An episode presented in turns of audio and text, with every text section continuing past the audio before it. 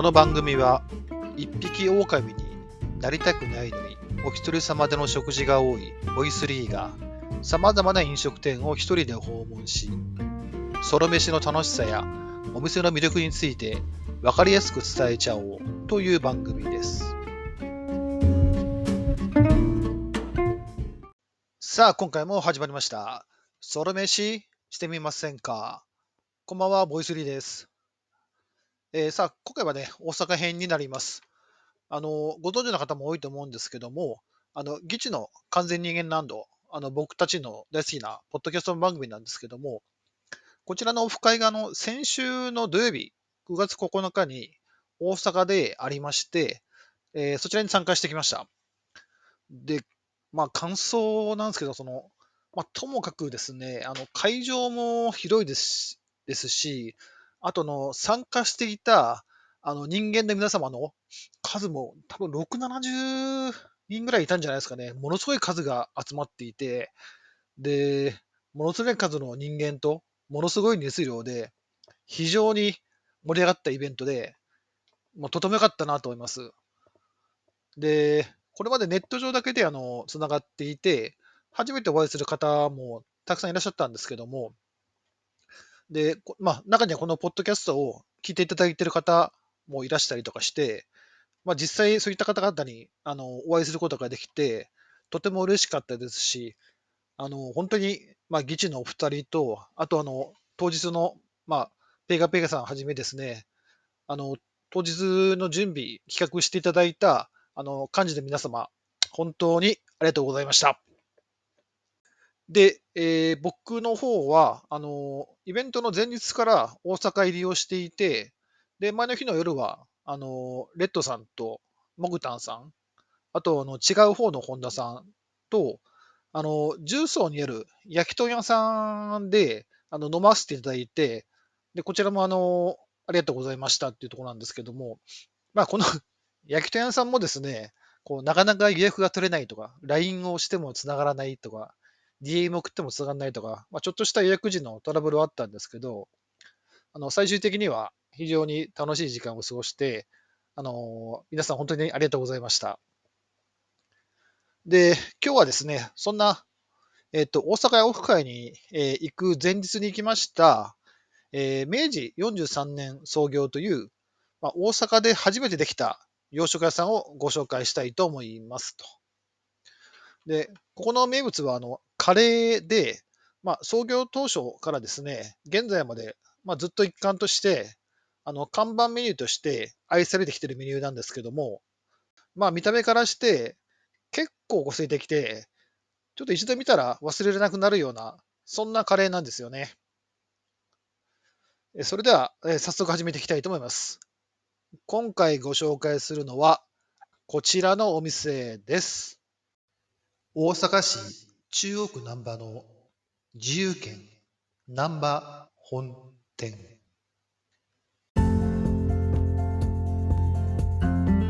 えー、お店の場所なんですけども、えーと、大阪メトロの難波駅を降りて歩いて、えー、2、3分ぐらいの場所ですかね。あの、アーケード商店街の中にあって、こう、でっかい看板、あの、名物カレー自由軒って書かれた、あの、目立つ看板、おそらく看板の色も、あのカレーの色だと思うんですけど、黄色と白で目立つ感じなんで、お店の場所は見つけやすいと思います。で、営業時間はえ11時からえ夜の7時45分まで投資営業でやってましてえ、月曜日定休、で日曜日も営業してるんで、割とピークの時間帯をずらしていけば入りやすいんじゃないのかなというふうに思います。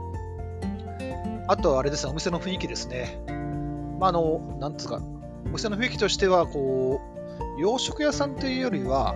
こう街の定食屋さんみたいな、気の置けない、あの普段着できそうな感じで、で、店員さんの接客もですね、こう、いかにも大阪のおばちゃんといったような感じで、こうわちゃわちゃした感じで、まあ、僕は個人的に好きな雰囲気でした。で、ソロ飯難易度は、楽勝です。まあ、僕も一人で行って全く違和感なかったですし、あと女の人でも実際、あの僕が行った時に一人で来て、で、名物カレーをつまみに、あの、ビールをやってる方もいらしたんで、まあ、ソロ飯難易度的には低いなっていうふうに思いました。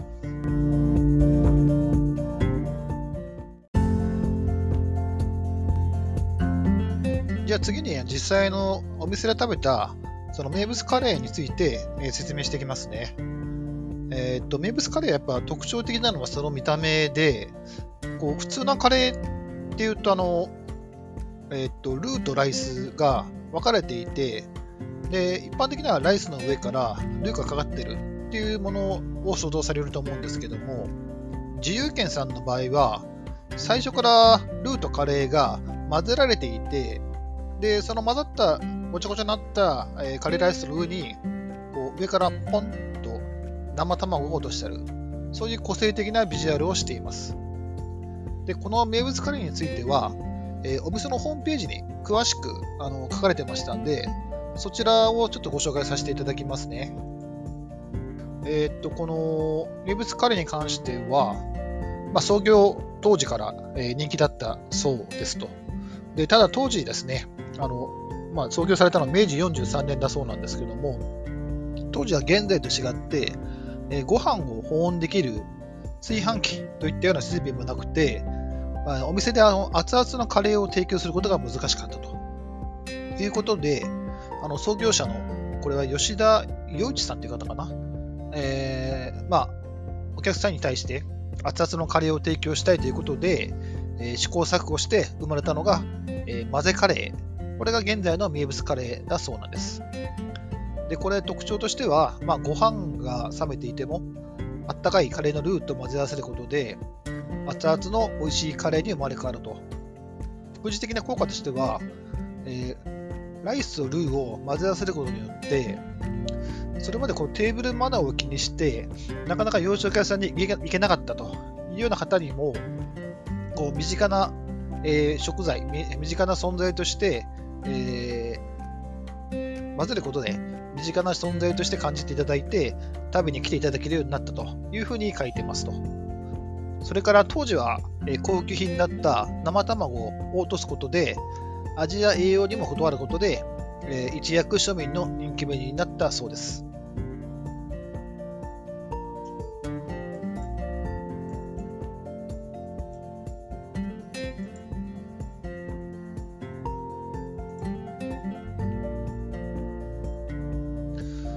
からあれですね、この生卵を最初に、えカレーのトッピングして乗せるようになったのも、この自由軒さんが初めて行ったそうですね。えー、まあ、生卵を乗せることによって、えー、熱くて辛いカレーにマイルドさが加わる。さらに栄養素も高まるとあって、当時のお客様からは大好評だったそうです。それから名物カレーさんの、えー、調理方法とかレシピというのは、まあ、創業当時から変わっていませんということで、そんな、あのー、味の秘密なんですけども、実は名物カレーには薄口と呼ばれるだし汁が使われてるんだそうです。であんまカレーにだし汁っていうイメージわかないんですけども、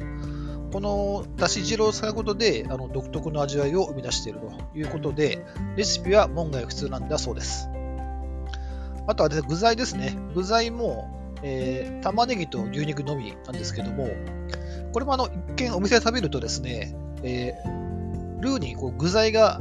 なんか、ね、何も入ってないように見えるんですけども、おそらく長時間煮込むことによってトロトロに溶け出して、もうルーとライスと卵だけしか入ってないような見た目になるんですけども、実際に食べてみると、えー、先ほど話しただし汁のうまみですとか、玉ねぎの甘み、それから牛肉のうまみなどが入ることで、えーまあ、美味しくいただけるというような感じになります。で実際僕食べた感想なんですけども、あの最初の一口目はまあ当然そのまま食べるんですけども、まあ、ルーと一体にライスがなっていて、結構とろっとした感触でした。あで、食べるとですね、こう味が思った以上にスパイシーで、でしかも本当熱々で、ハホハホって言いながら食べるようなぐらいの熱さですね。で、なん食べていく途中で、こう上に乗っかってた生卵を途中から混ぜ混ぜしながら食べるんですけども、このスパイシーな味が一気にマイルドに変わっていく感じがして良かったです。あとお約束としてはですね、あの後半、えー、この生卵を混ぜたカレーライスにさらに上から卓上のソースをかけるんですが、このソースを加えることによって、さらにまた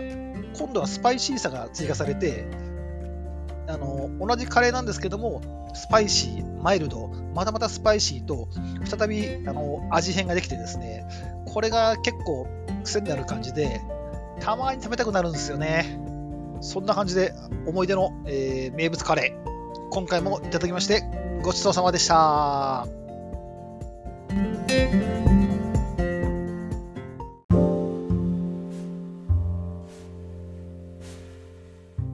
はい。というわけで今回は、